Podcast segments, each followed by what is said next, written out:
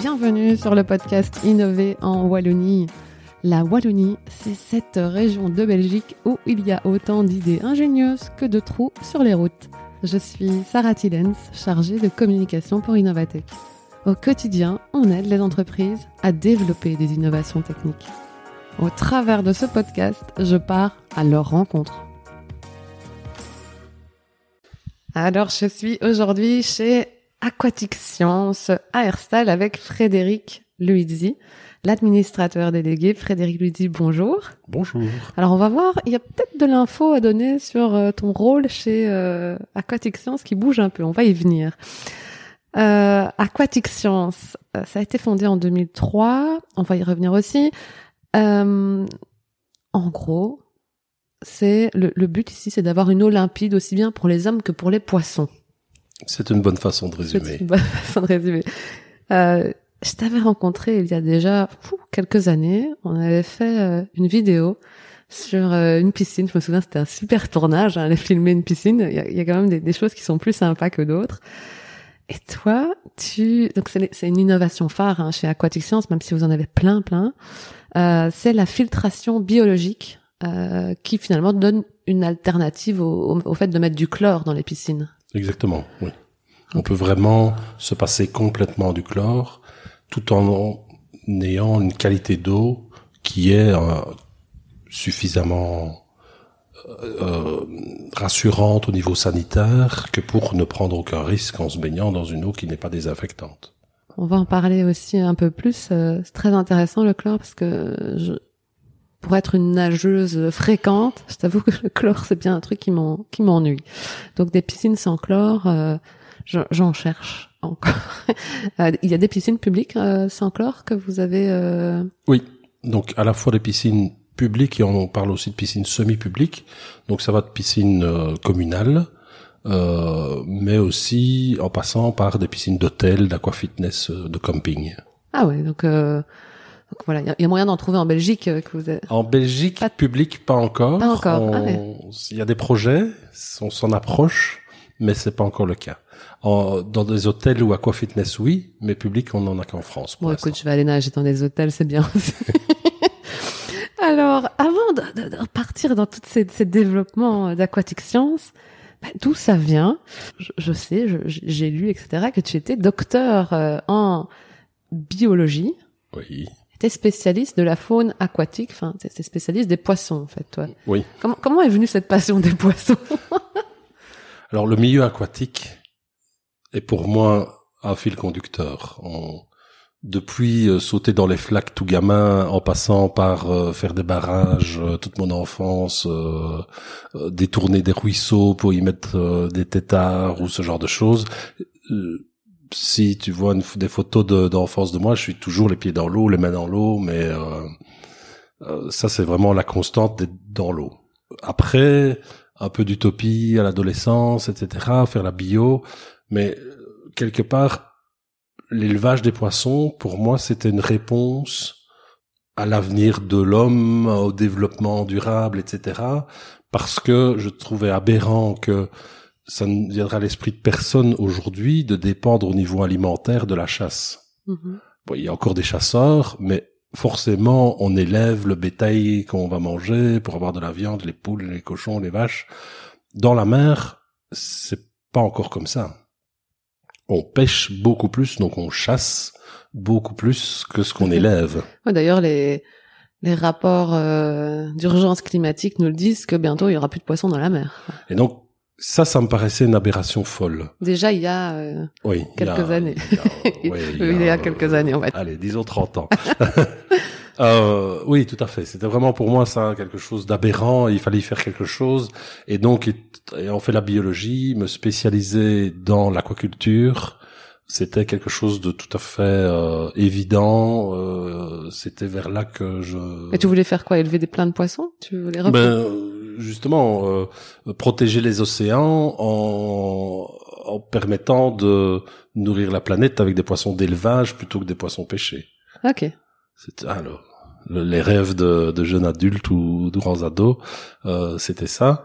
après, donc, j'ai travaillé plusieurs années dans, dans ce secteur, dans l'aquaculture.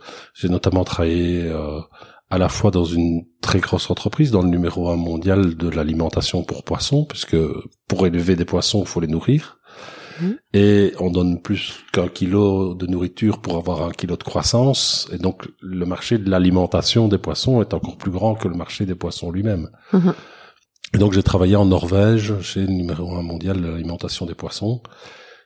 Et là, j'ai un peu revu euh, mes rêves un peu différemment. Pourquoi il fait trop froid Non, non, c'est la découverte de l'agro-industrie Ah oui, bah oui, là-bas, très surtout très là-bas. grande échelle, euh, telle que euh, on peut la voir sur toutes ses facettes, quoi. C'est là-bas, pas tous les saumons d'élevage ou qu'est-ce que tu voyais Oui, ben, Ouais. et je veux dire où se jouent les enjeux quand on veut nourrir un saumon, quand on veut nourrir un autre poisson, euh, comment, quelle stratégie on va faire pour diminuer le coût de l'aliment, pour qu'il grandisse plus vite. euh, Ah ouais, donc là tu t'es dit oh mon dieu, qu'est-ce qu'on leur donne, euh, qu'est-ce qu'on fait, enfin tout ça quoi. Voilà. Ok. Et avec mon, mon diplôme de de maîtrise en poche, j'ai pas eu l'impression d'avoir les leviers pour pouvoir être un acteur participant à des solutions. Et c'est comme ça que j'ai quitté mon boulot et j'ai obtenu une bourse euh, pour faire un doctorat en Écosse à Stirling, qui est un peu l'université euh, phare en matière d'aquaculture euh, en Europe certainement, mais mais aussi très fort dans le monde, puisqu'on était pas loin de 40 nationalités dans dans le département d'aquaculture. Donc ce qui a permis de rencontrer des gens partout et, et, Des et de poissons- T'as vu des retrouver- poissons de partout aussi là-bas, il y a tout. aussi, il y avait euh, certains travaillaient sur des poissons tropicaux, d'autres sur des mollusques, d'autres euh, euh, sur des crustacés, etc. Donc c'est beaucoup d'échanges dans tous les domaines et ça r- ravivait la flamme, je dirais. Ouais, ouais, tu, bah, tu retrouvais des gens qui pensaient peut-être comme toi, Voilà, qui voulaient, ouais, ouais. Et donc ça, ça m'a permis de continuer dans le domaine de l'aquaculture. Euh, et puis alors j'ai travaillé pour l'Europe euh, comme gestionnaire d'un réseau de transfert de technologie de la recherche vers la- les entreprises en aquaculture. Et donc je gérais un réseau euh, européen, donc on travaillait dans, de mémoire c'était 13 langues différentes, dans 17 pays. Donc je voyageais énormément, j'étais euh, une semaine en Finlande, la semaine suivante à Chypre, euh, ou la semaine après à- en Espagne par exemple. sympa. À chaque fois, t'allais voir les poissons du coin? Oui, oui, Ouais, j'allais ouais. rencontrer les, les associations d'éleveurs, les profs du NIF, etc., pour essayer d'organiser un meilleur transfert de connaissances entre les chercheurs et Ah ouais. les gens sur le terrain. quoi. Super, Mhm. des expériences extraordinaires, euh, des lieux magnifiques, mais très très difficile euh, d'avoir une vie familiale euh, Évidemment, il y a toujours. euh, Hein, Du pour et du scène contre. quand on est parti plus de Mm. 100 jours par an. euh, surtout qu'à l'époque, les billets d'avion étaient beaucoup moins chers quand on restait le week-end sur place. Et Maintenant, c'est l'inverse. voilà. Et donc, dans les budgets, vu les budgets serrés, je restais toujours les week-ends sur place. Ouais, ouais. Donc, j'étais euh, tout simplement jamais à la maison. Et une opportunité s'est ouverte. Euh, la région wallonne a créé les interfaces dans les entreprises, dans les universités qui ne les avaient Ouais, pas encore, les interfaces entreprises-universités. Et j'ai postulé, j'ai eu le boulot pour l'interface qui se créait aux facultés à Namur. Ok. Et Donc, donc, Europe, puis après plus euh, vraiment la oui. région Et wallonne. donc là, c'était beaucoup plus local dans l'ère de jeu, entre guillemets. Par contre, beaucoup, beaucoup plus diversifié en termes de thématiques. Parce que là, c'était plus l'aquaculture, c'était l'ensemble des recherches menées à l'université. Et donc, ça, intellectuellement, c'était extraordinaire parce que j'ai pu travailler sur la valorisation de de recherche en mathématiques appliquées ou euh, Ah, en on- philosophie. T'étais ou... plus que dans la dans les poissons, dans Ah l'aquaculture non, du là, tout là. c'était tout domaine tout confondu. domaine. Ouais. Euh, ce qui m'a valu pouvoir me rapprocher de certains profs euh, et de saisir des opportunités. C'est comme ça que un des professeurs de Namur, euh, Janos Benagi, a euh, développé des nanotubes de carbone et a voulu créer une spin-off, euh, donc une nouvelle société sur base de sa recherche. Donc c'était dans ma fonction de l'aider. Juste nanotube de carbone, parce que moi je sais Ah, un peu... Mais tu sais, ma maman parfois elle écoute le podcast et elle ne sait pas ce que ce qu'est un nanotube de carbone. Alors les nanotubes de carbone, il faut voir ça comme un espèce de mi- micro tout petit fil de fer. Euh, sauf qu'il n'est pas en fer, il est en carbone, mais euh, dans sa structure et dans ses fonctions, on pourrait euh, faire des liens, et qui a la particularité de d'avoir des propriétés extraordinaires. Donc ça conduit l'électricité de manière très très très efficace, beaucoup mieux que le cuivre par exemple. Ça conduit la chaleur, et on peut de ce fait l'utiliser comme un additif, au même titre qu'on va mettre une peinture rouge dans un plastique pour rendre le plastique rouge, on peut mettre des nanotubes dans un plastique pour lui faire conduire la- le courant. Alors qu'un plastique est euh, isolant et ne laisse pas passer euh, le courant, avec des nanotubes, il, il va pouvoir, on va pouvoir modifier, moduler ses, ses propriétés. C'était au moment où on en parlait beaucoup des nanotubes du, de carbone. hein. Je Oui. me souviens d'une époque où on ne parlait que de ça, quoi. C'était le sujet phare. Ah mais c'est vraiment un, mat- un matériau tellement magique qu'il a permis de rêver à des millions d'applications, etc., qui après ont mis beaucoup plus de temps que prévu pour se concrétiser et devenir économiquement viable, mais c'était euh, une aventure fabuleuse, oui. Et, et donc, le- ce professeur de, de Namur a trouvé une façon de les fabriquer. Ce qui euh, était unique à l'époque, ça se fabriquait en quelques grammes, pas plus. Et donc, on a créé une nouvelle entreprise pour pour faire ça, mais euh, c'était encore très neuf et pas vraiment dans les mœurs des universités et surtout peut-être, en tout cas de celle de Namur, de vraiment s'engager dans une démarche entrepreneuriale, de prendre des risques, euh, ce genre de choses. À tel point que moi je me sentais vraiment assis entre deux chaises, en étant à la fois euh, très enthousiaste, séduit et sollicité énormément par les chercheurs pour faire beaucoup plus que ce que de l'autre côté l'université me permettait de faire dans le cadre de ma fonction à l'interface. J'étais, je me sentais vraiment bridé. Donc j'ai préféré quitter l'université. Je suis parti avec l'entreprise en fait. Et donc on s'en a, on l'a créé ensemble à cinq. Euh, C'était une super aventure. Et, et là j'avais fait le premier pas de, de créer une entreprise, de participer à la création. C'est ta première expérience entrepreneuriale, alors? Oui. Puis d'autres d'autres ont suivi par la suite. Donc après, ben il y a eu Aquatic Science.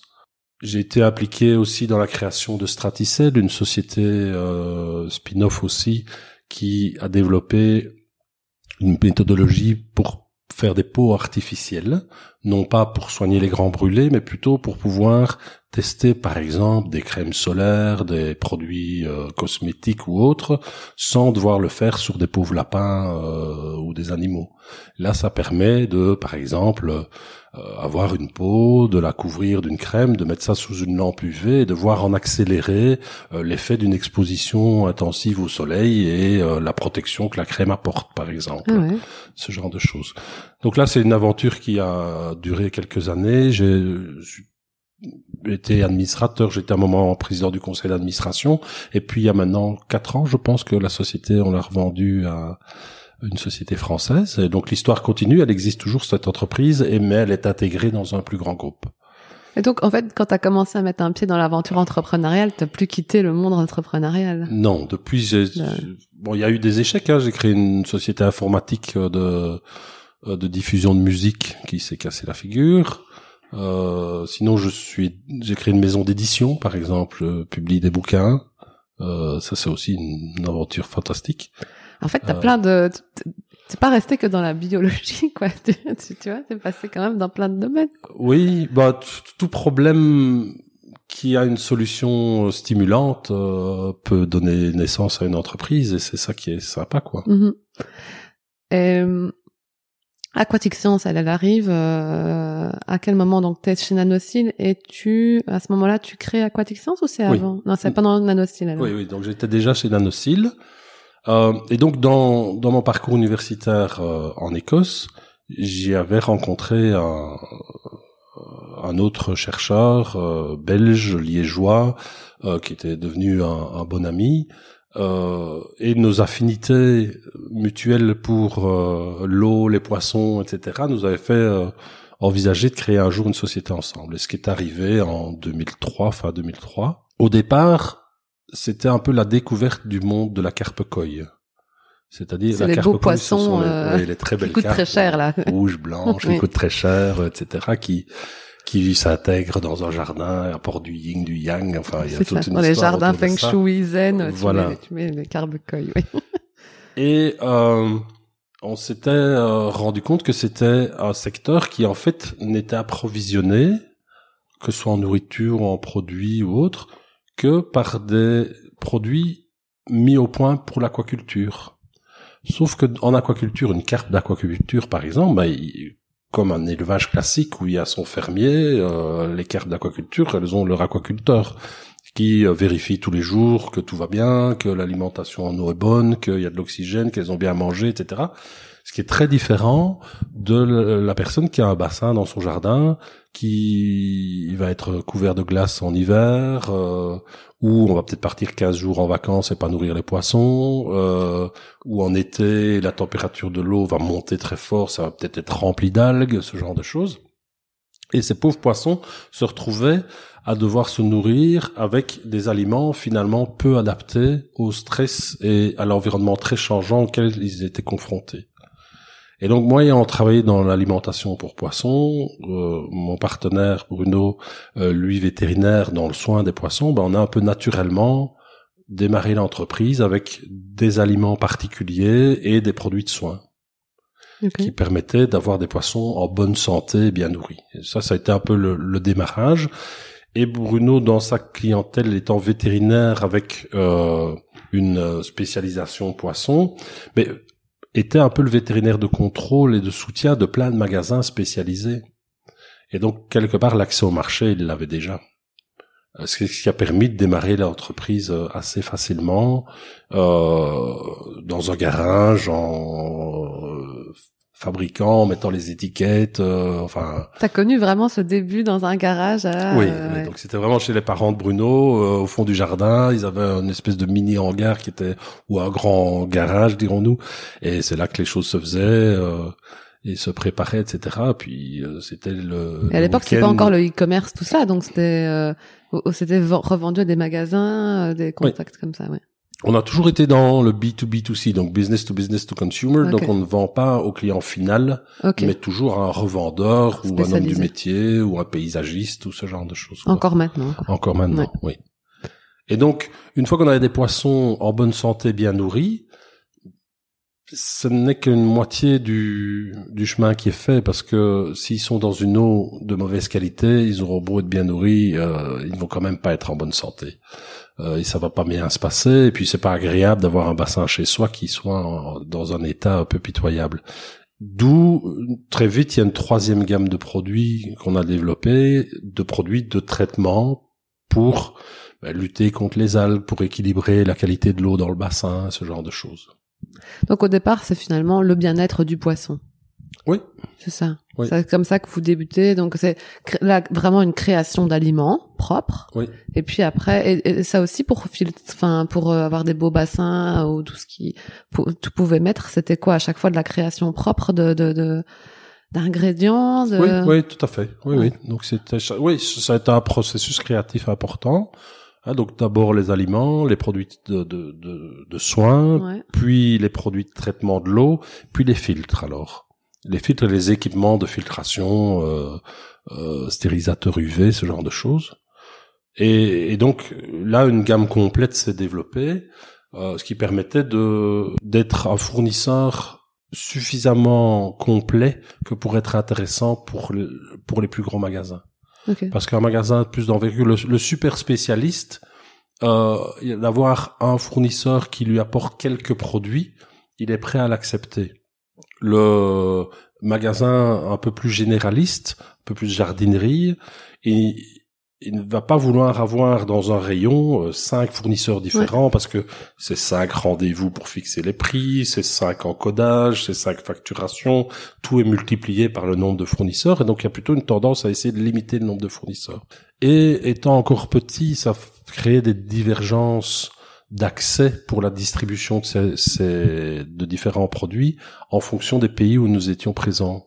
Donc on n'était pas assez grand pour pouvoir distribuer certaines choses en France, par exemple. Et donc, on commençait à avoir des catalogues un peu différents, ce qu'on pouvait vendre en Belgique, ce qu'on pouvait pas vendre en France. Donc, on a créé une filiale française pour avoir deux identités différentes, pouvoir négocier les choses différemment, etc. Donc, à partir de 2005, et on a fait une filiale en France. À ce moment-là, vous êtes plus dans le garage le soir à faire ça? Euh, ça, y a, à ce moment-là, il y a quelques personnes et on loue dans les anciens bâtiments de la FN, la Fabrique nationale d'armes, à Herstal. Donc c'est un bâtiment très particulier. C'est 70 000 mètres carrés de bâtiment. euh, c'est gigantesque.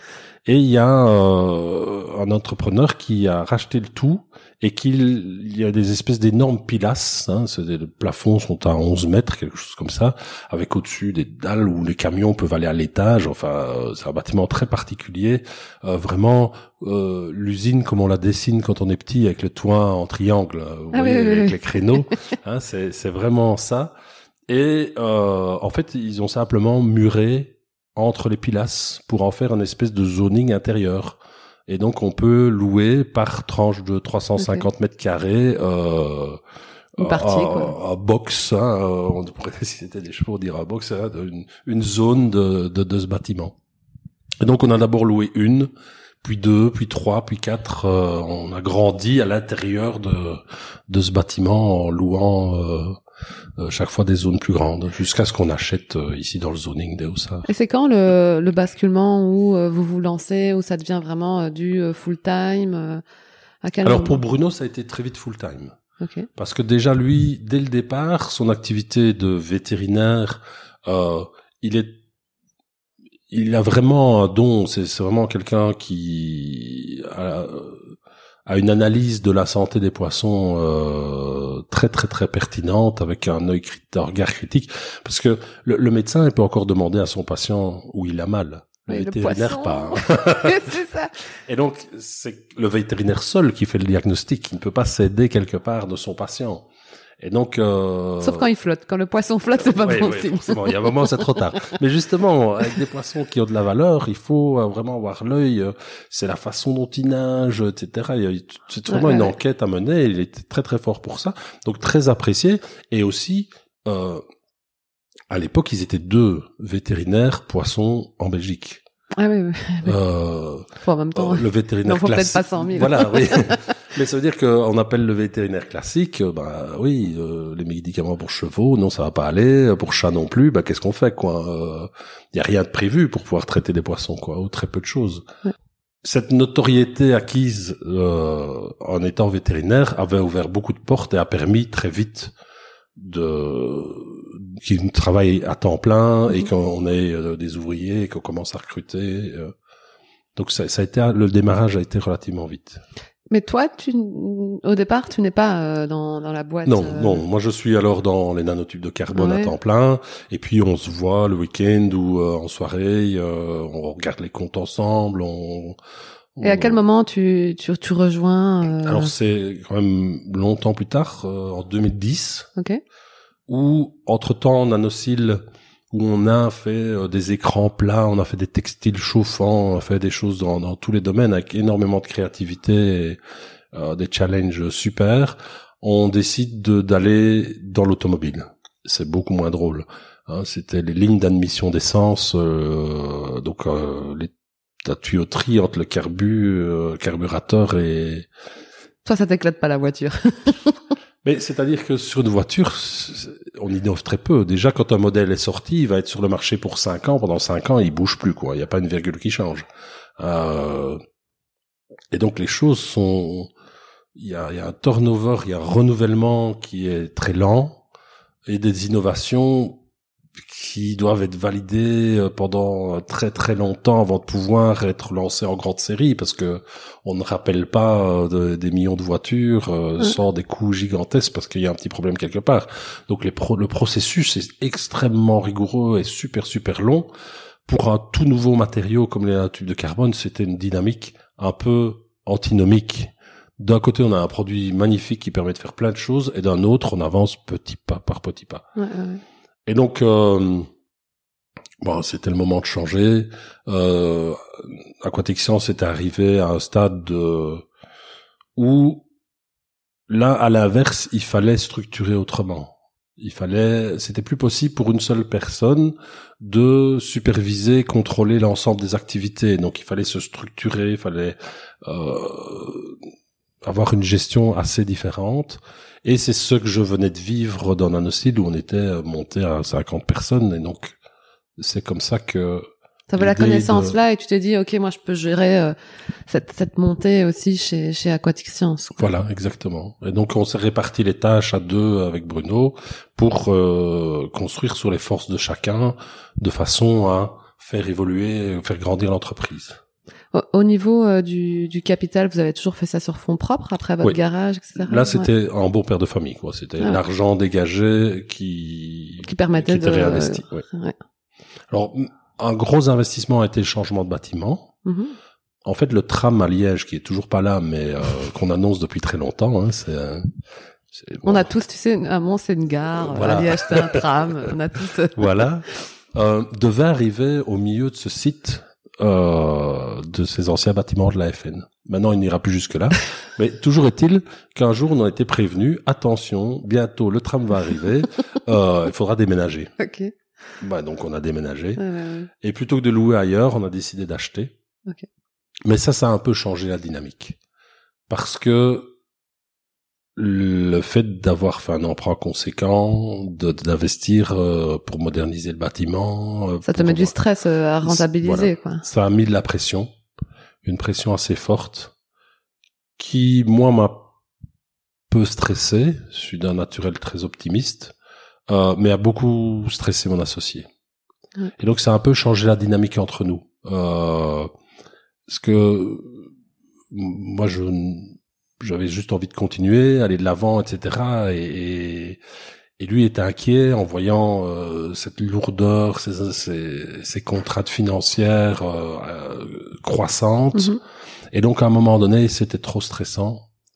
Il a préféré faire un pas de côté et donc moi j'ai trouvé alors des fonds d'investissement pour lui racheter ses parts et, et continuer l'aventure euh, dans une configuration différente. T'es rentré avec, donc du coup il y a eu des fonds euh, qui sont venus au capital. Oui, un fonds privé, euh, Nodge, et un fonds public, euh, Meuse Invest, depuis qui s'appelle Nochac. Ouais, ouais, bien connu en, sur Liège. Oui, donc c'est resté très très local comme fonds, hein, parce que ouais. c'est le nom du premier prince évêque de Liège. Ouais. Et donc avec un fonds d'investissement avec ce nom-là, on se doute bien qu'il est euh, liégeois. Euh, avec Meuse Invest, bon bah ça restait très local, mais parce qu'il y avait une ambition qui allait bien au-delà de Liège, mais une volonté d'ancrer l'entreprise localement dans un marché où presque tous nos concurrents ne sont que des importateurs de produits asiatiques. Ah oui, oui, oui. Oui. Euh, on a très très très peu de, enfin la, la, les acteurs du marché, ce sont des gens qui apportent de Chine, quoi. Et donc euh, nous, on fabrique ici en, Wallonie. Euh, euh, nos fournisseurs sont presque exclusivement européens. Il y a vraiment un ancrage local dans toute la dynamique de l'entreprise. On essaye de, privilégier toujours toujours le local et ça depuis le début. Et ça nous distingue très fort de l'état du marché et de la concurrence en général. Bah oui, t'as as, as, su prendre aussi ce côté euh, local avant l'heure, quoi. En fait, t'as toujours été un peu précurseur dans, dans ces manières de penser qui sont peut-être à la mode maintenant, plus, enfin, qui sont peut-être plus tendance maintenant, j'ai envie de dire. Ouais. Oui. Mais c'est vrai que par exemple, c'est quelque chose qu'on a toujours fait, mais on n'en a jamais parlé. Et ce n'est que maintenant que ça devient un, un argument. Sujet. Oui, voilà, ça, ça, ça devient un argument maintenant, alors que finalement tu te dis, j'ai toujours fait ça, c'est normal. Voilà. Oui, oui. Et maintenant, tu peux le mettre en argument de vente. Exactement, mais pour, pour pas mal de choses, par exemple, dans nos aliments, pour poissons, ils sont toutes les protéines animales euh, qui rentrent dans la composition sont estampillées du label Friends of the Sea, donc amis de la mer, qui est un label qui garantit que on n'a pas fait de la pêche uniquement pour faire de la farine pour nourrir d'autres animaux. Parce qu'il faut savoir qu'environ euh, je crois que de mémoire, c'est 17 millions de tonnes de poissons qui sont pêchés uniquement pour faire de la farine animale. Euh, et de ces 17 millions, plus de 50% vont pour l'aquaculture. Euh, et donc, ça, et quand on fait de la pêche, je veux dire, nous, les protéines animales qui rentrent dans la fabrication de nos aliments, ce sont soit des déchets de la pêche pour l'homme, Hein, quand on pêche un cabillaud, on n'a pas tout le cabillaud dans son assiette, ben, mhm. tout le reste va servir à faire de, de la farine de poisson. Euh, ou éventuellement euh, des stocks de poissons qui sont en abondance et où pour les réguler on empêche un petit peu quoi. Et donc il y a on quand on fait ça, on sait quel poisson on pêche. Et donc ce sont des pêches, par exemple, on va pêcher le cabillaud, mais c'est pêché avec des filets qui ont la bonne taille pour ne sélectionner que ceux qui pourront permettre de faire des filets, et qui sont des poissons d'âge mûr adulte qui se sont déjà reproduits. Mhm. Et donc c'est une pêche durable. Euh, par contre, quand on fait de la pêche dite minotière, ou c'est pour faire de la farine pour poisson, ben là, n'importe quelle taille de poisson est bonne.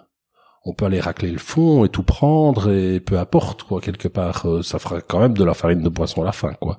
Euh, et donc depuis le début, nous, on, ça nous paraissait mais tout à fait aberrant d'imaginer de faire de la nourriture pour des poissons d'ornement de son jardin et d'aller prélever dans les océans pour ça quoi. Euh, on revient à mon, ma motivation de départ. Euh, déjà, Oui. je voulais qu'on arrête la pêche, mais alors en Mm, plus mm, mm. pêcher pour nourrir des poissons, c'était pas possible. Ouais, quoi. ouais, ouais. Et donc, on a toujours eu euh, une démarche qualitative à ce niveau-là. Et maintenant, c'est quelque chose qui ça, ne fait, ça fait six mois que euh, on a ce label sur nos étiquettes. Ouais. Mais en fait, ça fait euh, Depuis toujours que tu faites dix bonnes années qu'on Ouais. fait ça, quoi. Oui. Alors, on a toute cette phase poisson. Oui. Maintenant, on va passer aux phases euh, humain, parce que t'as- t'as évolué, t'as encore innové euh, après avoir fait le bien-être du poisson, mais il y a un lien, il y a le- toujours- toujours l'eau de toute façon qui est là. Avant de passer aux humains, j'ai une question fondamentale. Est-ce que le poisson a vraiment une mémoire de trois secondes? Alors pas du tout. C'est faux. C'est faux, c'est faux. Clairement. Euh, Quelqu'un qui va nourrir son poisson tous les jours, ou ses poissons, va se rendre compte qu'il est reconnu. Ouais. Et euh, très précisément, veut dire, vous pouvez euh, être à, à 10 mètres du bassin, vous envoyez euh, un ami qui est là euh, s'approcher du bassin, le poisson bouge pas. Vous vous approchez, ils viennent tous pour être nourris. Euh, vous échangez de vêtements, ils vous reconnaîtront quand même. Donc, s'ils retiennent les visages, euh, s'ils reconnaissent les personnes, ils ont forcément Ouais. plus que quelques secondes de mémoire. Ah, voilà. Bon, bah, quand je dis que j'ai une mémoire de poisson, ça veut dire que j'ai au moins une mémoire de un jour ou deux, et pas de trois secondes. Euh, donc, mais comment t'arrives après euh, l'alimentation pour poissons à arriver à la piscine sans chlore? Ça arrive où, ça, dans le développement?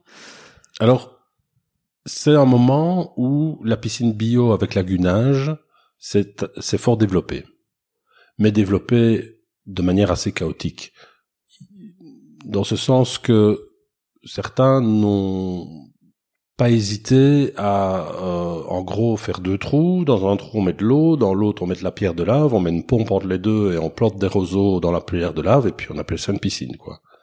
Ouais, Euh, c'est vrai que là aussi, c'était autant les nanotubes de carbone, c'était à la mode, autant les piscines naturelles mode étang, c'était à la mode. Moi, j'avais des potes qui m'invitaient, viens dans ma piscine étang. c'est un cycle hein, dans dans tous les nouveaux marchés il y a toujours un peu la phase ruée vers l'or où il y a plein de petits acteurs etc euh, qui arrivent à séduire les gens très avant-gardistes qui sont à l'affût de nouveautés de euh, de choses différentes. Et donc ça a séduit tout un tout un public. Puis quelques années plus tard euh, les trois quarts de ces petits acteurs avaient disparu parce que c'était vraiment pas sérieux ce qu'ils faisaient. Et là il est les acteurs un peu plus sérieux commencent à, à rentrer, en, rentrer en ligne de compte et construire quelque chose de plus durable dans le temps. C'est là que nous sommes intervenus, où voyant qu'on arrivait à avoir des eaux limpides avec des poissons qu'on nourrit, qui défèquent, enfin, euh, c'est quand même un stress pour le milieu aquatique bien plus élevé que euh, la transpiration euh, de quelques baigneurs qui, qui nagent dans l'eau. Et donc on a été beaucoup sollicité en fait pour reprendre des piscines dysfonctionnelles.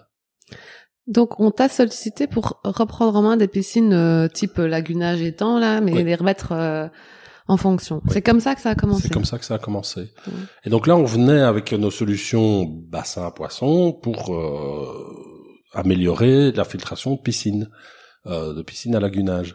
Mais on arrivait toujours au mauvais moment parce que ça voulait dire que le client, il était Pas content. pas content parce qu'il avait une piscine qui ne fonctionnait pas, il avait plus de sous, il avait déjà tout dépensé Ouais. dans une première piscine et donc venir avec une nouvelle solution, faire des changements, etc. Bon, c'était jamais une belle histoire. Ouais, ouais, ouais.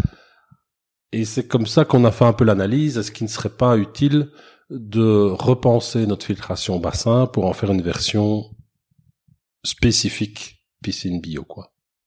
Et donc là, des mois de recherche, euh, développement. euh, Oui, donc là, on a euh, fait notre analyse du marché, des besoins, des, des- du contexte, de la qualité sanitaire de l'eau, etc. Puis on a développé une solution. Euh, Puis on a développé, tu dis ça comme si c'était logique de trouver une alternative au chlore. euh.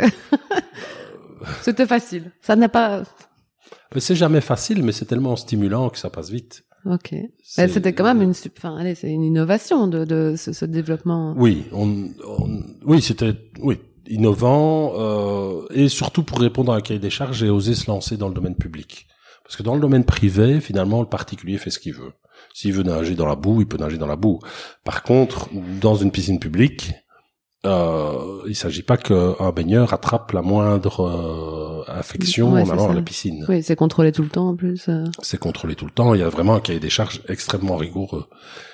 Or, dans la mesure où beaucoup de choses s'étaient faites de manière un peu bricolée, pour regagner la confiance des hommes de métier qui installent des piscinistes, des paysagistes, etc., il fallait avoir objectivé le bon fonctionnement de ce qu'on fait. Et donc c'était important d'avoir des piscines publiques Oui, parce que les gens privés pouvaient se dire, ah, mais il a fait une piscine d'hôtel, une piscine publique, etc. Oui. Donc, il pourra le faire chez moi. non seulement ça, mais aussi le fait que si, avec un contrôle externe de la qualité des eaux, fait de manière régulière, etc., pour des piscines chauffées, euh, ça fonctionne, Ça fonctionnera. c'est que ça, ça peut fonctionner chez des particuliers. Et c'est une information, le contrôle qu'on ne maîtrise pas. hein. C'est pas nous qui le faisons. Donc c'est bien objectif comme information. C'est pas un discours commercial. Ouais, notre truc, vous allez voir, ça marche magnifiquement bien. Non, c'est factuel euh, et c'est incontestable le résultat. Mais alors, comment t'arrives à dégoter le premier hôtel ou la première piscine publique qui, elle, ose prendre euh, ton, ton système? Alors le, les premiers, les pionniers, ça a été euh, Waterproof à Montmal, près de Warem. C'est un kiné, euh, Monsieur Machirou, qui a vraiment cru en nous et qui est un partenaire extraordinaire et qui a installé une piscine. Au départ, c'était pour faire des soins de rééducation, notamment dans, dans son activité de kiné, hein, pour pouvoir faire de la gymnastique aquatique, pour Mm. euh, se remuscler, ce genre de choses. En fait, ça a eu tellement de succès tellement vite que euh, c'est devenu un centre de d'aquafitness Ok. qui tourne euh, avec euh, une fréquentation importante, avec des maîtres nageurs qui adorent parce que euh, ils n'ont plus la gorge irritée par le chlore, avec des gens qui aussi euh, ils prennent beaucoup de plaisir parce que quand on va dans un aquafitness, c'est pour se faire du bien, c'est pour son bien-être. Par contre, l'odeur de chlore, elle vient de la réaction du chlore qui lui ne sent pas avec la transpiration, avec les peaux mortes, etc. Ah, donc plus ça sent le chlore, plus ça veut dire qu'il y a de la transpiration et des peaux mortes, c'est ça? Oui, Ah oui. oui. Ah, donc une piscine qui sent fort le chlore, ça veut dire que... Ouais, il y a une classe de jeunes enfants qui vient de passer. Super Ok. hein, ou, ou- ou qu'on n'a pas ventilé depuis un bout de temps. hein, c'est c'est un peu les deux. Mais donc, en aquafitness, forcément, on transpire, puisqu'on fait de Oui, l'exercice. oui, oui. Et, donc- et en plus, euh, on est juste au-dessus de l'eau. On reste dans l'eau juste au-dessus et, et les, les odeurs viennent de la surface. Et donc, on est là pour son bien-être et c'est là qu'on est le plus exposé au désagrément du chlore. Le chlore, c'est c'est vraiment mauvais?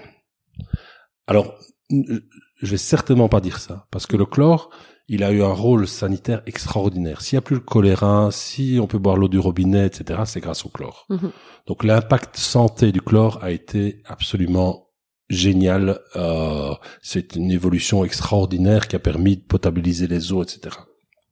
Maintenant, le niveau de précaution qu'on prend dans les piscines, je le trouve moi personnellement excessif. Euh, si on devait appliquer une telle précaution dans les transports en commun, par exemple, ben, dans le bus, on est aussi les uns contre les autres, on, on postillonne, on parle, on touche les barres, machin, on, s'échange aussi de bactéries moins efficacement que dans l'eau, mais il y a beaucoup d'échanges. Or, on ne désinfecte pas euh, systématiquement tout le bus après chaque trajet où il n'y a pas une pulvérisation de chlore euh, dans l'atmosphère du bus pour éviter qu'on ne s'échange la moindre bactérie. Mm, mm, mm. Donc le niveau de précaution qui est pris en piscine me paraît excessif compte tenu des désagréments. Parce que c'est un peu comme quand on prend trop d'antibiotiques, on est plus sensible aux antibiotiques. Ben, chaque fois qu'on va à la piscine, on baigne dans de l'eau de javel, et donc on tue toutes les bactéries de sa peau. Or, on a énormément de bactéries sur la peau, qui sont utiles, qui jouent un rôle.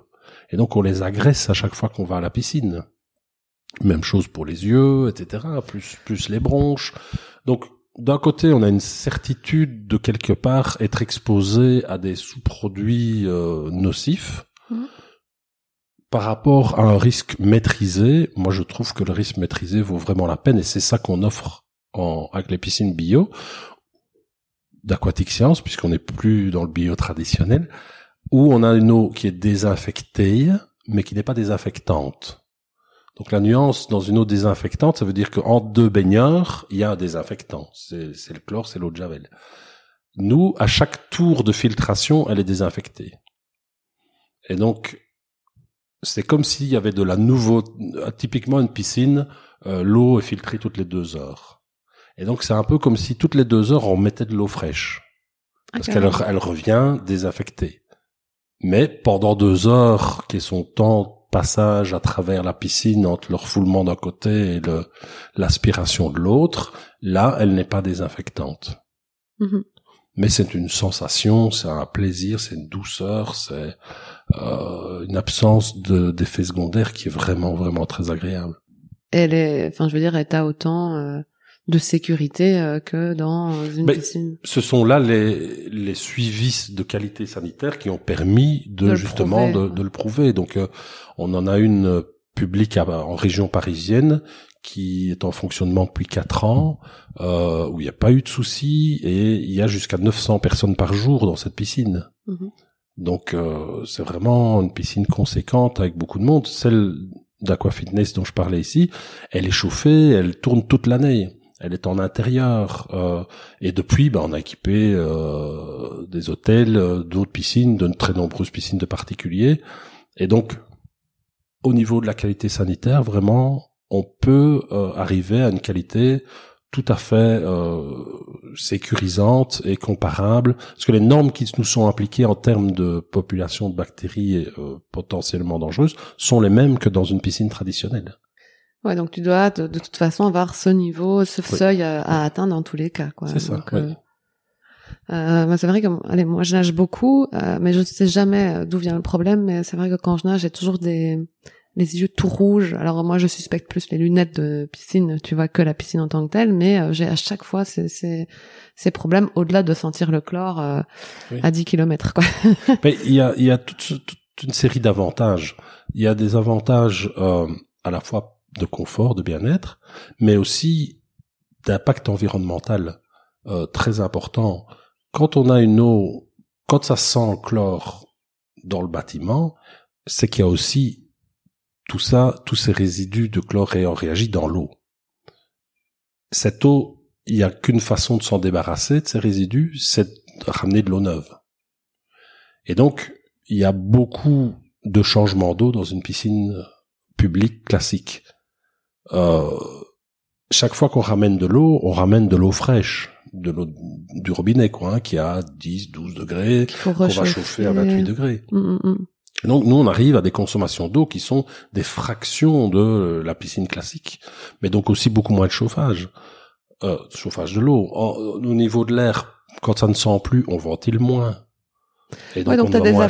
Euh, en plus, quoi, que, que, juste. Euh, donc dans les coûts de fonctionnement et même de la construction, en fait, par exemple, le chlore pénètre à l'intérieur du, à travers le béton, sur plusieurs centimètres.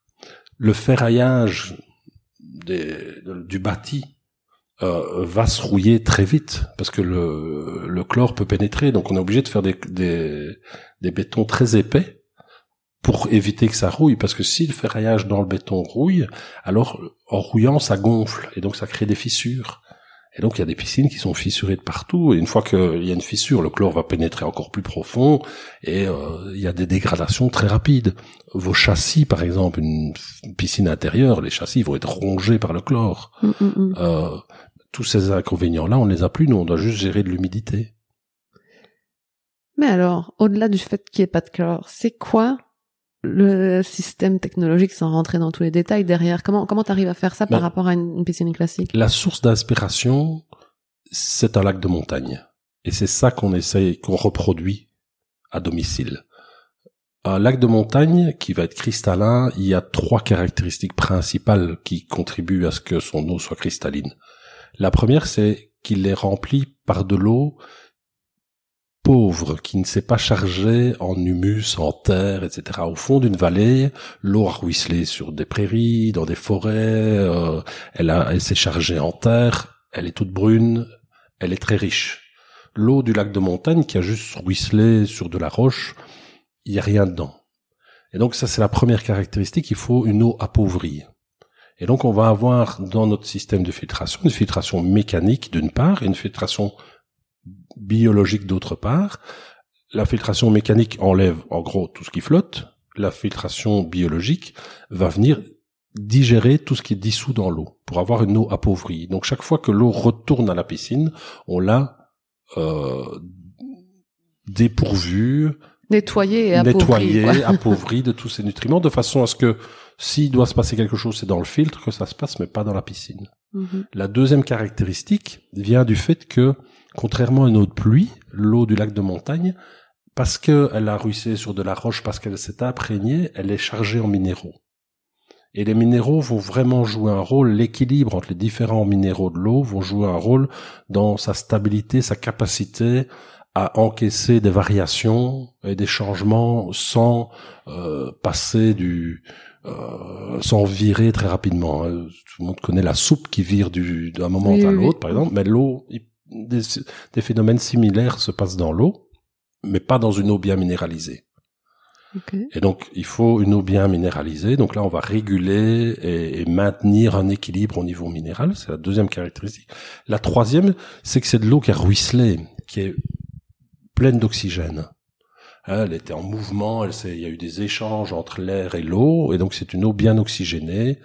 Euh, et ça, il faut aussi une très bonne hydraulique. Il faut bien qu'on traite toute l'eau et euh, notre filtre, euh, les bactéries qui vont dégrader tout ce qui est dans l'eau ont besoin de cet oxygène pour bien fonctionner. Et donc, si on remplit ces trois caractéristiques de la meilleure des manières, on arrive à avoir vraiment un équilibre tout à fait stable. Et alors, on rajoute simplement un- une désinfection au rayonnement ultraviolet. Donc, euh, le rayonnement ultraviolet, c'est on reproduit quelque part ce qui se passe dans la haute atmosphère. Euh, c'est les rayonnements UV qui sont bloqués par la couche d'ozone. Hein, en UV, il y en a trois, A, B, C. A, pour faire vraiment très simple, vous bronzez. B, coup de soleil. C, ça brûle. Ben, en fait, sur le circuit d'eau, on émet dans un réacteur fermé euh, ces rayonnements qui brûlent. Ils vont brûler les bactéries qui passent. Donc, s'il y a des bactéries pathogènes ou des bactéries qui sortent de notre filtre, euh, ben, il y en a une barrière de désinfection avant que l'eau ne retourne à la piscine. Donc ta désinfection, elle se fait aussi par ces UV, enfin les Voilà, minéraux qui gardent. Et puis c'est par les UV que on tue tout quoi C'est ça. C'est comme ça qu'on peut parler d'une eau désinfectée. Mhm. Mais par contre, ce n'est que dans ce réacteur où il y a cette lumière que la désinfection se fait. Il n'y a pas un produit qui est ajouté.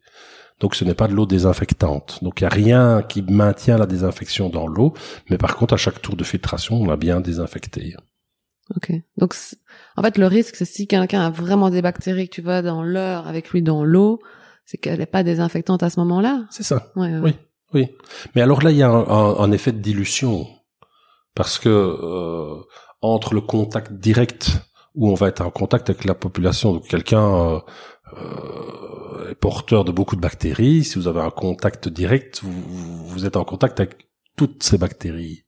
Mais dans l'eau, elles vont être diluées. Et on est dans une eau en mouvement, puisqu'en deux heures, on aura tout traité. Et donc, il y a vraiment un facteur de dilution qui fait qu'on n'est jamais exposé à une quantité qui devient problématique et qui pose un risque. C'est un risque tout à fait maîtrisé. Finalement c'est plus risqué d'être euh, dans le bus à côté quoi. En tout cas, c'est comparable, Ouais, c'est pas plus dangereux. Ouais. Et comme si vous êtes très affaibli, que vous prenez le bus, ben, euh, ou euh, euh, les enfants à la crèche, euh, ils attrapent toujours des maladies, ce genre de choses, il y a des conditions qui sont peut-être peu propices. quelqu'un très affaibli, ben c'est pas une bonne idée d'aller à la piscine. Mhm. Il y a ce système de filtration biologique, mais tu avais fait aussi, je sais pas où ça en est, mais la langue euh, qui testait euh, euh, un peu la qualité de l'eau. Tout à fait. On a essayé de vraiment. Donc, les premières filtrations qu'on a lancées, elles étaient, on les a réfléchies un peu trop comme destinées à nos clients bassins, bassin à poisson, j'entends. Un client qui a un bassin à poisson, tous les jours, il doit nourrir ses poissons. Donc tous les jours, il va au bord de son étang. Donc tous les jours, il voit sa filtration. Et donc, mesurer la qualité de l'eau, tourner une vanne, euh, changer une ampoule, euh, ça fait partie de la routine, ça fait partie du hobby, ça fait partie du plaisir d'aller au bord de son étang. C'est pas du tout, du tout le comportement du propriétaire d'une piscine. Il veut quand il ouvre son volet, soit nickel, il puisse sauter dedans, et puis il pleut pendant 15 jours, il va plus y aller. Ouais. Or, on avait conçu des systèmes de filtration qui demandaient un suivi et une compréhension de la qualité de l'eau, de mesurer les paramètres, se dire oh là j'ai des nitrates, il faut que je fasse ceci, ou j'ai des phosphates, il faut que je fasse cela. Et donc ça restait délicat et ciblé pour un public restreint. Et donc on a voulu passer à, à quelque chose qui soit accessible et plaisant pour un public beaucoup plus large. Et ça nécessite alors de ne plus avoir besoin de de faire un effort de compréhension ou euh, d'y aller fréquemment. Il fallait à la fois automatiser et avoir les outils d'analyse.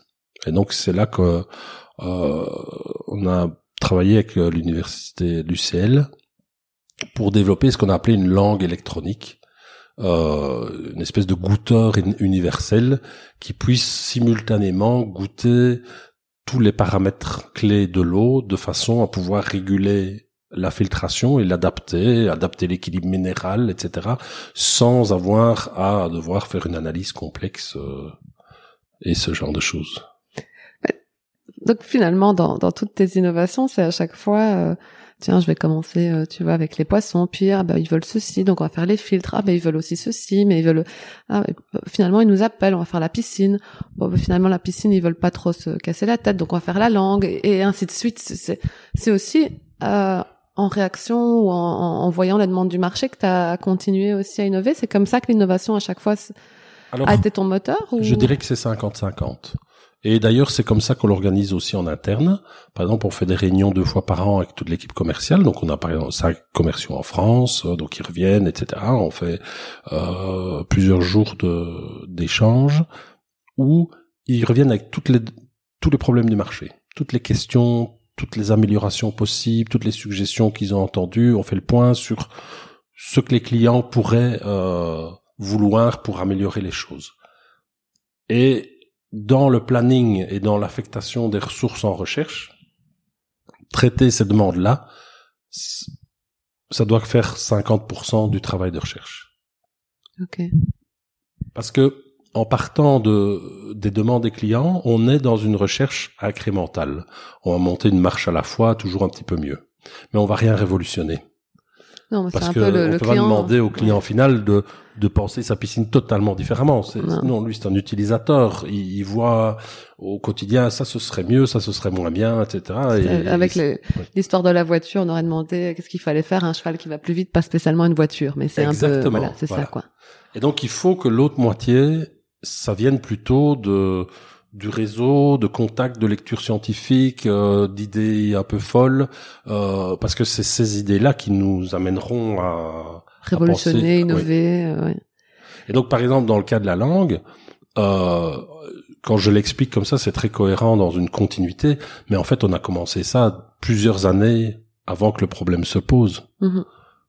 Euh, et Ce qui a permis de faire que quand les gens ont dit ah vous n'auriez pas mais bien sûr nous Voilà. avons ce projet regardez exactement. il est vite sorti vous avez vu en deux mois mais en fait il était pensé depuis euh, bien Ouais, bien ouais. avant donc tu es vraiment dans un fonctionnement 50-50 50% on répond aux questions 50% on innove avec des idées euh, qui nous viennent d'un peu euh, Oui. d'un peu partout Oui. Euh, mes collègues étaient venus euh, récemment hein, pour euh, pour faire euh, un audit innovation ici. Et quand je, je, leur ai demandé ah comment ça se passe chez Aquatic Science? Juste avant essayer de venir ils m'ont dit bah, Aquatic Science finalement ils innovent ils innovent trop quoi. Ils innovent vraiment beaucoup je me problème ils innovent trop. Moi je comprends pas. Je trouve ça génial qu'ils innovent trop ou qu'ils innovent vraiment beaucoup Comment toi tu ressens ça, ce côté euh, Est-ce que tu, tu, tu... est-ce que c'est un avis que vous avez de, de dire oui, on a beaucoup innové Est-ce qu'il faut euh, Est-ce que tu veux toujours maintenir ce côté euh, non, mais nous on préfère sortir plein d'innovations. C'est quoi ta position par rapport à ça? Euh, C'est un équilibre difficile. En piscine, on partait de très loin parce que en partant des lagunages et, devoir être comparé à des piscines euh, complètement automatisées, gestion du chlore, etc., et faire mieux sans le chlore, qui quand même est assez facile quoi hein, euh, pour pour euh, résoudre tous les problèmes. Il fallait vraiment être très moteur, innover dans tous les sens pour pour rattraper euh, des dizaines d'années de retard technologique et, et, se mettre à niveau, voire mieux. Donc là, il fallait vraiment un moteur d'innovation très très important. Ça, moi, ça me parle, ça me motive, euh, j'ai ça dans le sang.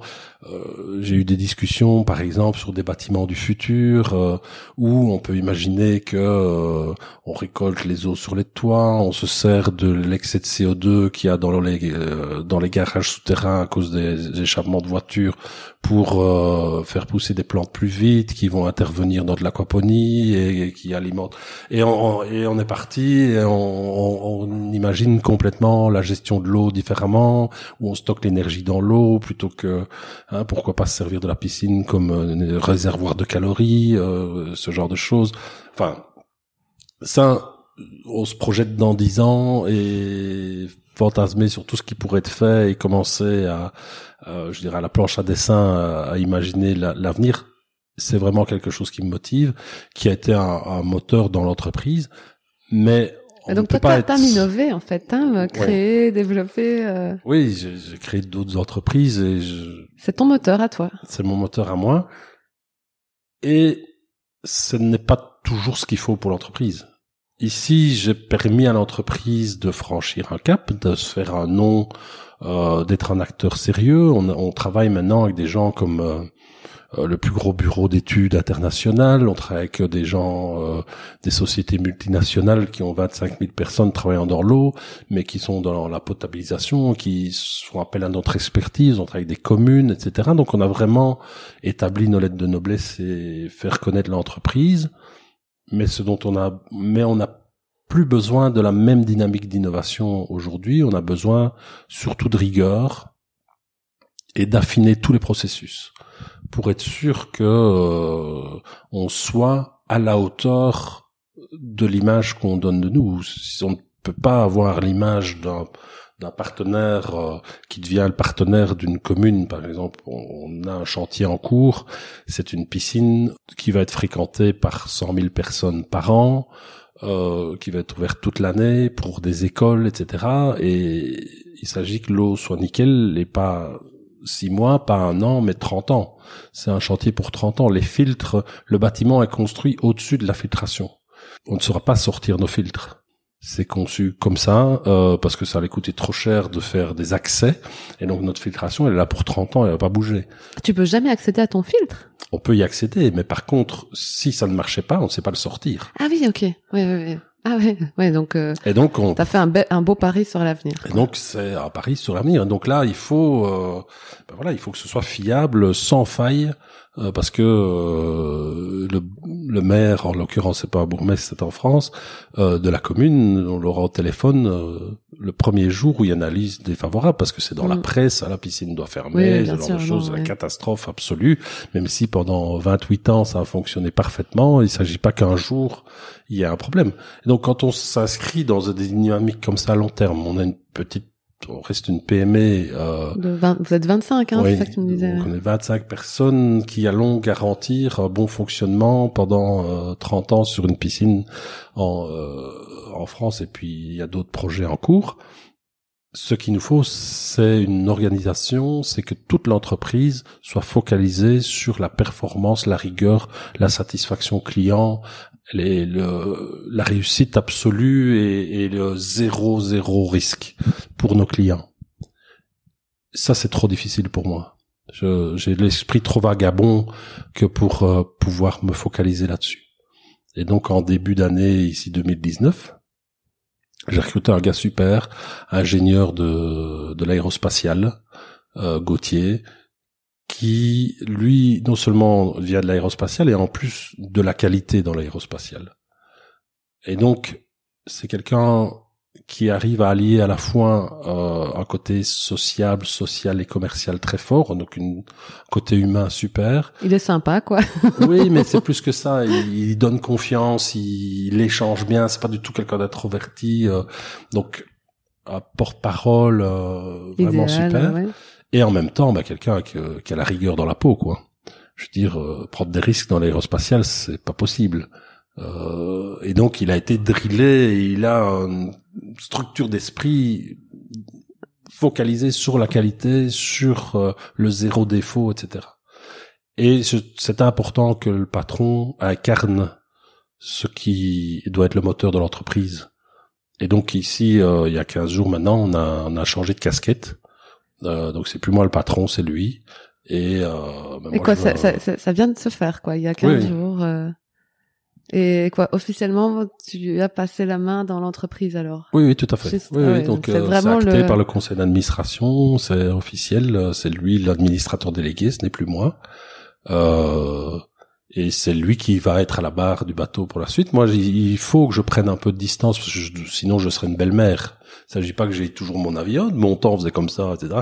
Hein, sinon, ça changera pas, ça n'évoluera pas. Or, on a besoin que ce soit ça le moteur de l'entreprise pour continuer sa croissance. Donc, on, change de, capitaine euh, à la barre. Et euh, moi, ce qui est génial, c'est que ça me permet de de recommencer à faire de la recherche et de, recommencer à innover, de penser à la piscine de dans dix ans. Ils vont, ils vont maintenant passer deux, trois ans à faire que tout soit parfait. Euh, et dans trois ans, quand la version actuelle sera vraiment à perfection absolue, il sera temps de venir avec la nouvelle génération et j'aurai eu trois ans pour la développer. Ce sera génial. Ouais, donc mais, mais comment tu vis ça? Parce que toi, t'es quand même... Euh, allez, ça fait combien de temps que tu étais ici à, à, la barre de, de Aquatic Science maintenant? Bah Donc depuis 2010, mais 2010-2015, on était deux à la barre, et depuis 2015, j'étais tout seul. Ouais, ouais. Donc, euh, ouais, ça allait faire dix... Allez, bientôt dix ans que tu étais ici, et euh, bientôt cinq ans que tu étais euh, full, full-time boss de, de la société. Mais donc tu restes 100% dans la société, mais tu reprends le côté euh, recherche-développement. Recherche-développement, gestion de projet, stratégie à moyen, à long terme. Euh. Et comment tu, tu vis ça? Finalement, c'est toi qui engages, tu engages ton boss. C'est, c'est, oui. ben, très bien, franchement. Euh, allez, on. Parce que c'est ton bébé Aquatic Science aussi. Oui, mais justement, c'est, enfin, j'ai trois enfants, c'est magnifique de les voir grandir. Et à un moment donné, bah, c'est super de les voir euh, avec euh, un compagnon, une compagne. et, et, la relation privilégiée qu'on avait avec eux, bah, à la place, euh, ils l'ont avec quelqu'un d'autre et c'est magnifique aussi. Ouais, ouais, et c'est pas pour pas pour ça qu'il faut s'incruster ou en faire des tanguis, quoi. Hein. Donc mm, euh, mm, mm. non, c'est c'est. Je pense que c'est un atout de, de se rendre compte de ses limites aussi. Ah, c'est un super atout. C'est un super atout, je pense. Ouais, mais c'est, tu vois, c'est pas fréquent, donc c'est pour ça que j'ai envie de creuser là. Ce, ce, ce, mais honnêtement, moi, je, je, je, suis mieux. Je... T'es mieux pourquoi? Ben parce que euh, je me lève le matin. Euh, je sais que ma journée va être faite de 100% de choses extraordinaires et pas de 80 ou, ou de 90. Qu'est-ce qui te dérangeait finalement dans la dans ce côté euh, euh, ben, y a une série de choses qui ne qui ne sont pas intuitives pour moi, tout simplement. Euh, dans l'ordre de priorité, je ne vais jamais mettre l'argent en premier. Je vais pas. Euh, c'est vraiment contre nature pour moi de me focaliser. Allez, l'objectif de du mois, ça va être d'améliorer les marges de 2%. Euh, non. Et pourtant, la société croit et fonctionne faut- très bien. Oui, oui, mais mais il faut ça et c'est c'est important de le faire et si on veut durer, il faut que ce soit bien fait et que et que on se préoccupe des marges et qu'on se préoccupe de de tout le circuit de, de vente euh, jusqu'au dernier détail. Et, Et tu t'en- comment Mm. tu t'en es Alors tu t'en rends compte? Est-ce que c'est euh, est-ce que euh, je sais pas moi, tu dormais mal ou tu, tu te dis euh, ça me manquait ça? Ou comment tu à ce moment-là tu t'en rends compte et que tu te dis pas bah c'est la phase euh, est-ce que tu rencontres d'autres entrepreneurs? Comment à un moment donné tu te dis OK, Bon. je vais engager quelqu'un qui va être le Oui, il y a il y a deux aspects. Il y a un processus personnel et il y a un processus collectif. Le collectif, c'est avec le conseil d'administration. Ou à un moment donné aussi, en changeant de, en ayant de nouveaux investisseurs, mais la genèse du projet, euh, l'innovation, etc., devient moins prépondérant parce que ce sont pas des personnes qui ont vécu ce parcours. Hein, donc, euh, je veux dire, euh, ben, c'est comme entre les parents et quelqu'un, euh, les enfants qui rencontrent quelqu'un, euh, toute l'enfance, etc.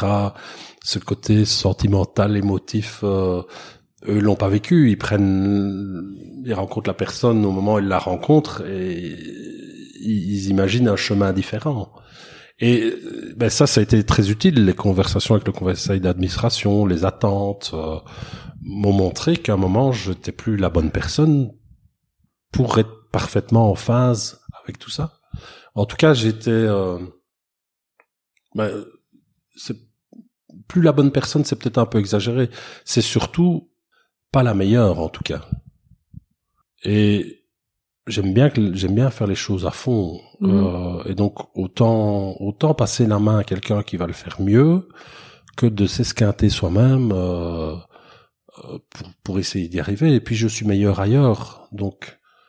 Mais en même temps, tu tu veux quand même rester dedans, vu que tu veux continuer la recherche et le développement ici. Donc tu te dis, euh, c'est pas que tu voulais, bon allez, je remets la société ou je la revends ou non, c'était pas ça, c'était pas la volonté non plus. Non, l'aventure continue. Et j'ai j'ai pas, enfin, j'adore cette entreprise et, et ce qu'on peut faire, vers où on va. Euh, mon rêve absolu, c'est que aujourd'hui on est dans le récréatif Mhm. et donc c'est du nice to have, hein, c'est c'est du loisir. Mais à terme, que la piscine, le bassin, l'aquaponie soient au cœur de tout le fonctionnement de l'habitat, ça je suis convaincu qu'on peut y arriver et que euh, cette fois ça remplisse euh, plein de rôles tant énergétiques que ludiques que sociétaux. Tu veux dire Euh, quoi On aurait tous notre piscine chez nous? Ça m'intéresse. ben oui, euh, aujourd'hui ça devient évident de mettre une citerne d'eau de pluie. Ouais. Euh, dans toute nouvelle construction, on va pas le penser autrement. Bon, un jour ça pourrait devenir une évidence d'avoir une piscine et pas que ce soit un luxe, mais justement qu'elle ait un rôle fonctionnel en plus du rôle euh, de loisir, de lieu de rencontre, euh, etc., et qu'elle joue beaucoup plus de fonctions, et que euh, on essaye tous de mettre des panneaux solaires sur son toit pour être autonome euh, d'un point de vue énergétique, euh, de couper du bois, d'avoir son poêle à pelle ou autre pour être aussi autonome en, en chaleur, ce genre de choses. On les, on l'est pas au niveau de l'eau. Mhm. Pourtant, il y a moyen de le devenir. Et l'eau, c'est le matériau magnifique par excellence. C'est quand même le seul matériau recyclable à l'infini. Tout autre matériau, on va le, traiter, on va le modifier, ben, euh, on, l'altère progressivement. Et on perd de sa pureté, etc. Et donc, il y a bien un moment où le cycle s'arrête. L'eau, euh, on peut la recycler à l'infini. Euh, et quand on y met du chlore, par contre, c'est très difficile d'enlever le chlore. Quelque part, on, c'est un cul-de-sac. Le seul bon filtre au chlore, c'est son orin. Parce qu'on boit de l'eau chlorée euh, tout le temps, euh, pourtant il n'y a pas de chlore dans notre urine ou, ou extrêmement peu. Et donc, euh, nous, on le filtre très bien. Si on pouvait... Mettre nos reins partout.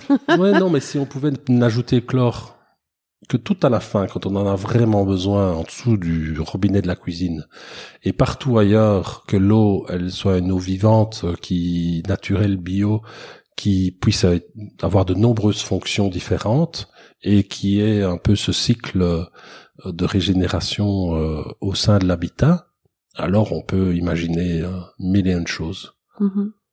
Ah, c'est passionnant. Hein. Moi, en plus, tu me parles d'un sujet qui me plaît euh, particulièrement, euh, l'eau. Donc, euh, de, de, manière générale, en plus, enfin, je, voilà, je pense qu'il y a beaucoup de aussi de choses à faire euh, dans l'eau de, de plein de manières. Donc, c'est vrai que ça doit être ça doit être passionnant. Et, je comprends d'un côté ce côté où toi, t'es tellement passionné, t'es es, quelqu'un qui est ouais, créatif, innovateur, et de te dire, je peux me replonger là-dedans plutôt que de me peut-être de mon d'être plongé dans de la rentabilité ou des paperasses ou du management ou de l'équipe ou c'est peut-être aussi euh, bah, ton bien-être personnel qui qui qui oui est... puis c'est c'est un peu comme un relais hein, euh, je veux dire euh, voilà je je l'ai prise à un moment je l'ai amené quelque part entre les deux il y a eu du progrès donc le bilan est positif.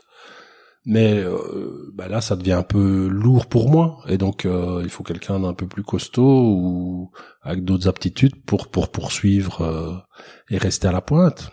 Tu donnerais quoi comme conseil à des à des entrepreneurs justement qui qui innovent? Qu'est-ce que tu leur donnes? Ce serait quoi tes bons conseils? De, de manager, tu vois, c'est parce qu'il est vraiment justement pas facile, mais Qu'est-ce que tu lui as dit peut-être à Gauthier, la nouvelle personne? Alors moi, mes conseils, tu les prends, tu fais ce que tu veux, mais voilà ce que je ce que je te donnerais comme conseil comme manager. Même ah, si il euh, faut prendre du plaisir. Ouais. Absolument. Euh, ça c'est c'est incontournable. On, on, ne peut pas être manager, faire de l'innovation euh, en faisant des petites journées. C'est forcément prenant. C'est et donc on on fait euh, dans les relations humaines avec les autres, que ce soit sa famille proche ou ses collaborateurs, euh, on, on va se mettre dans des situations de stress, euh, de tension, etc., qui induisent des comportements parfois un peu moins conciliants, euh, plus plus rudes. Euh, si en plus on n'est pas bien dans sa peau, alors on devient désagréable. Ça, c'est le pire qui puisse arriver, quoi. C'est vrai que j'ai interviewé euh, pour un autre podcast Fred Colantonio et il disait tout, il pensait lui que améliorer la vie professionnelle des gens pouvait améliorer leur vie générale. Donc il voulait les, les prendre par là parce qu'il dit voilà, on passe tellement de temps dans le boulot qu'il faut que ce soit super pour que ta vie soit super. Oui. Je pense que tu penses un peu du coup, euh, c'est, il faut vraiment prendre du plaisir. Il faut que, oui, ouais, oui je pense qu'il faut être bien pour diffuser de la bonté euh, et pour que les autres autour de soi soient bien ou en tout cas n'aient pas à souffrir d'être autour de nous.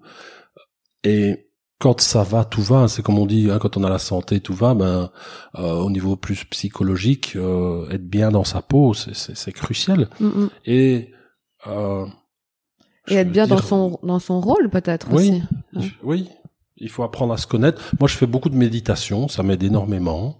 Euh... T'as toujours fait ça aussi ou t'étais Oui. C'est toujours, tu vois, le truc qui est à la mode maintenant, toi tu le fais aussi depuis 30 ans. Alors, oui, j'ai, je me lève toujours une heure avant tout le monde à la maison. Ah, c'est vrai, tu vas aussi du matin, toi. Oui. Et, euh, j'ai mon heure à moi. Ah ouais. Et c'est une heure qui est toujours mise à profit, qui a un mélange entre euh, une soif d'information et euh, a besoin d'apaisement et de, détente. Et donc je, je lis la presse. Euh, cette heure-là, je tous les matins, je vais lire le Guardian, le Libre, le soir, le China Today, euh, le New York Times, ce genre de choses. Je vais lire au moins cinq, six journaux différents. Enfin, je les parcours, hein, je lis pas tout, euh, forcément. Et, et, donc c'est un mélange entre euh, une soif d'infos et de tous les sites d'infos, ce genre de choses, et, et de l'apaisement. Et donc, j'ai à la fois l'esprit qui voyage euh, et qui se recentre. Et cette heure passée, je suis ma journée elle est structurée, je suis bien à la peau, je peux tout affronter. Et un entrepreneur qui veut innover, dans, dans le cycle de l'innovation, tu lui dirais quoi? Tu donnerais quoi comme conseil? Je sais c'est pas des questions faciles, hein, mais de bien garder en tête l'analogie. On va lui dire encore et encore, c'est ton bébé, euh, etc. Il faut accepter de le voir grandir. Mm-hmm. Si on accepte de, de voir grandir, euh, on se met beaucoup beaucoup moins de contraintes parce que dès le moment où on est bien avec le fait que ça puisse être aussi l'enfant d'un autre hein, euh, qui vit sa vie, ben ça veut dire qu'on on est très ouvert à être aidé par d'autres actionnaires. On ne veut plus être le propriétaire euh, qui décide de tout, etc. Donc, du coup, on ouvre la porte euh, assez facilement à ce que d'autres puissent investir, d'autres soient autour de la table et donc être dans une aventure plus collective euh, où on essaye d'avoir peut-être un petit morceau d'un gros gâteau plutôt que de maintenir son petit gâteau à soi tout seul.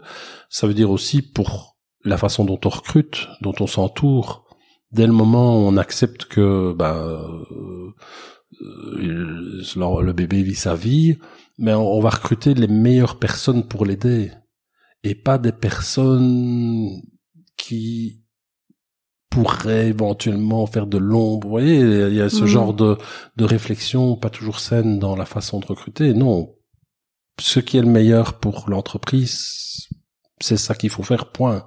Même si à un moment donné, ben voilà, comme recruter son successeur, quoi. Euh, c'est ce qu'il y a de mieux pour l'entreprise. Et ça, c'est un état d'esprit, je pense, dès le départ. C'est toi qui l'as recruté d'ailleurs? C'est toi qui as recruté le successeur? Oui, oui, oui. Ah ouais, ouais. oui, oui.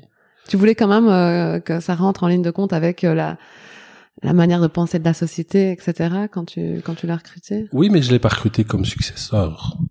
Ah. Il a été recruté pour un autre poste, mais tu pressentais directement. Oui, c'était c'était clair. Donc je lui en ai très vite parlé que euh, en fait il s'est intégré et a s'était imprégné de l'entreprise tellement rapidement que ce que j'avais imaginé comme un processus qui prenne un certain temps a pu se faire beaucoup plus rapidement. Parce que c'est quelqu'un qui, en l'espace d'un mois, euh, était capable de faire un mode d'emploi sur une filtration pour revoir tout parce que justement c'était pas assez euh, rigoureux, ça ne permettait pas au client de gérer suffisamment bien tous les détails et donc il était déjà en train de de tout reprendre, euh, de tout remettre à plat. il était là depuis à peine un mois et donc c'était un peu naturel, c'était la personne, la bonne personne au bon moment. C'est comique parce que je me demandais justement avant de venir, tiens, je dis là, je vais lui demander s'il a envie, euh, je sais pas, soit de grandir, de revendre un jour. De... Donc du coup ici, euh, c'est euh, de grandir et, et, finalement d'avoir une personne qui va se concentrer sur la rigueur et donc peaufiner les innovations, ne peut-être pas en développer mille demain, mais vraiment peaufiner, faire des petits diamants de, de, de, magnifiques, des diamants bruts que, que tu as mis sur, sur le marché. S'il y a un truc qui t'a fait progresser dans ton parcours, ce serait quoi? Quelque chose vraiment où tu t'es dit, waouh, là j'ai fait un bond en avant. Qu'est-ce qui t'a pu te faire progresser à un moment donné? Ça peut être un échec, ça peut être une rencontre, ça peut être euh, beaucoup de travail. non, moi, ce qui l'événement marquant, j'étais relativement introverti. Euh, j'avais passé une année en primaire, donc j'étais le plus petit, le plus jeune de ma classe, etc. Donc j'étais toujours un peu effacé, euh, timide, coincé. Et puis à l'UNIF, un jour avant un examen, où on était tous convoqués à la même heure, et puis euh, appelés chacun à son tour pour aller passer l'examen. Donc on était, je sais plus, une quinzaine, euh, 14 hyper stressés et un gars complètement détendu. Et je suis allé le trouver, je lui dis mais c'est quoi ton truc? C'est quoi ton truc C'est pas possible. On est tous là, euh, un examen difficile, en train de super stresser, et lui, zéro stress. Ah bon, il y a examen Non, non, non, c'était vraiment l'assurance absolue. Mais il m'a dit, mais je sais que je connais. Je n'ai plus qu'à en convaincre le prof. Waouh. Moi, ça, ça a été un changement radical. Ah ouais, donc cette petite phrase ah d'un étudiant a été un changement radical. Parce que je suis quelqu'un de conviction, j'ai des, des, convictions profondes sur plein de choses. Et en fait, à partir du moment où on se dit, bah oui, je suis convaincu, j'ai les infos, j'ai fait la, la, démonstration scientifique, etc. Je, je maîtrise, je détiens une information. En fait, euh, je dois pas me stresser. Je dois juste convaincre et transmettre euh, euh, cet état de fait que j'ai l'assurance et que je peux en avoir. Mais dans les relations, dans la communication avec les autres, ça change radicalement tout. On se pose beaucoup beaucoup moins de questions. On se construit des certitudes.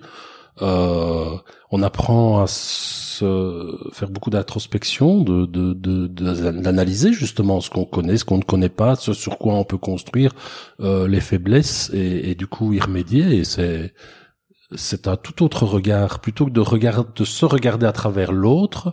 On sait s'analyser soi-même et, et transmettre à l'autre euh, sur base de nos forces. C'est d'arriver à convaincre, donc c'est peut-être ce côté aussi pas commercial, mais tu vois, qui peut être euh, dans une société où toi t'es convaincu que ce que tu fais c'est bien, mais il faut pouvoir convaincre les autres aussi. Oui, mais à partir du moment où tu ne te dis pas qu'est-ce qui pourrait le convaincre, alors je vais lui raconter comme ça, etc. Non, tu dis moi vraiment, ce en quoi je crois c'est ça et ça. Après, de ce en quoi je crois, qu'est-ce qui pourrait l'intéresser? Ben, Ceci, cela. On n'a plus l'impression d'être dans une démarche commerciale. On n'a plus l'impression d'être euh, euh d'influencer ou, ou, de dicter la conduite de l'autre. Non, c'est juste un partage. Et donc ça passe tout seul, c'est beaucoup plus facile. Ça demande un gros travail sur soi, mais, mais ça change radicalement le, la structure de pensée et c'est c'est vraiment épanouissant. Et moi, vraiment, ce, je me rappelle encore très bien, c'est ce commentaire à se devoir euh, euh, dire dans quel bâtiment, devant quel auditoire ça se passait. C'était vraiment pour moi un, choc. Et euh, j'ai réussi mes études après, euh, j'ai envie de dire presque les doigts dans le nez. Euh, ça a été beaucoup plus facile pour tous mes examens. Enfin, ça a vraiment influencé radicalement ma vie. Mm-hmm. Mais comme quoi, tu vois, il faut être aussi curieux. Je veux dire, t'as as vu ces étudiants, mais tu as fait la démarche d'aller lui demander. Et dès le départ, tu vois, il y a une petite démarche aussi de de, de, se dire, bah tiens, j'ai envie de savoir pourquoi, le pourquoi, et d'aller plus loin. Et ça, c'est, tu vois, ça paraît parfois, euh, ah bah oui, il y a ça après, mais il n'y a pas le tout. Il y a recevoir l'information, il y a en faire quelque chose, mais il y a surtout aller la chercher. Et euh, bah, mais être scientifique, c'est se poser des questions. Ouais, ouais, ouais. C'est ton. Ouais, c'est vrai. Donc euh, du coup, bah c'était peut-être, euh, mais bon, tu l'as fait et t'en as tiré des, des chouettes, euh, des chouettes conclusions. Si tu pouvais, c'est une petite question euh, pour terminer, un petit peu plus simple. Si tu pouvais rencontrer une personne, ça serait qui et pourquoi tu voudrais rencontrer cette personne? Elon Musk. Ah, parce que lui, il innove dans les voitures. Je pensais en parler. Mais parce que, mais non, mais entre les voitures, l'aérospatiale, euh, PayPal, tous tous les trucs qu'il a fait, c'est, c'est, c'est dingue, hein? C'est une machine, cet homme. C'est extraordinaire. Et euh, bon, en même temps, il n'a pas tout fait tout seul, hein, mais non, euh, mais il, a réussi lui à à allier la créativité, mais aussi la rentabilité, le, le business. Euh, il a tous les côtés en un, ce qui est difficile à avoir, quoi. Ouais, mais euh, il a, ouais, c'est ça. Il a, il a beaucoup de. Sûrement aussi, il ne peut pas être aussi performant en n'étant pas, en étant pas excessif. Et donc, euh, il y a la face sombre également du personnage, mais, mais c'est quelqu'un que j'aimerais euh, découvrir. Euh. Mais lequel des triplés tu veux voir? Parce qu'ils sont... ils sont trois en fait, on ne le sait pas, mais. Euh. Mais bon, hein, c'est pas très réaliste, hein, mais. Bon, mais pourquoi pas, dis. Il est déjà venu en Belgique, hein, un peu caché, mais il est déjà passé en Belgique. Il y a un endroit dans le monde où tu veux aller voir des poissons où t'as jamais été? Alors, il y en a beaucoup. De tous mes voyages, c'est peut-être le Japon qui m'a le plus intrigué et plu. Parce que c'est vraiment, vraiment différent. Et la culture japonaise et cette façon qu'ont les Japonais de, d'être capables de tout élever en, en quelque chose de, une espèce de quête d'absolu et de, de perfection est très impressionnant. Euh, on rencontre au Japon des gens euh, assidu, euh, soucieux des détails dans toutes les tranches de, de, la société, dans tous les métiers, que ce soit le serveur au restaurant euh, jusqu'à l'ingénieur euh, de chez Sony ou ailleurs. Et c'est assez intriguant cette capacité de, de mobilisation, cet intérêt pour le collectif par rapport à l'individuel. C'est vraiment quelque chose qui m'intrigue et, et qui amène à des situations, des endroits magnifiques parce que le Japon, quand on survole, les vallées sont hyper densément peuplées Par contre, ils ont encore des ours. euh, Il y a de la vie sauvage extraordinaire. Et donc, c'est, c'est, il y a énormément de contrastes comme ça. On a 15 millions de personnes à Tokyo, et puis il y a le mont Fuji euh, à l'horizon. Euh, après, ben, entre le- l'océan Pacifique et la mer de Chine, c'est pas du tout la même chose. C'est le, le lieu de naissance des koi, hein, c'est de là que ça vient. Donc, oui, c'est, c'est un pays intrigant. Beaucoup de curiosité. Par contre, je n'imaginerais jamais y vivre, par exemple. Mais c'est euh, c'est un de tes meilleurs Mais souvenirs. euh, de- le découvrir plus, ça, ça m'attirait énormément. Ah ben, on va terminer avec ça. Merci beaucoup pour toutes ces informations, euh, pour tout ce que tu as pu transmettre et euh, et ben et puis et puis bonne route à Aquatic Science et à tous ces euh, à cette nouvelle euh, direction et puis à toi qui va développer les, les, les piscines, les projets de demain que que j'ai hâte de voir euh, prochainement chez Aquatic Science en tout cas. C'est gentil, merci. Bravo et merci. Vous avez écouté cette interview en entier. Si vous l'avez aimé, n'hésitez pas à la partager autour de vous. Et si vous aimez ce podcast, euh, merci de le noter 5 étoiles. Ça nous aidera à le diffuser plus largement.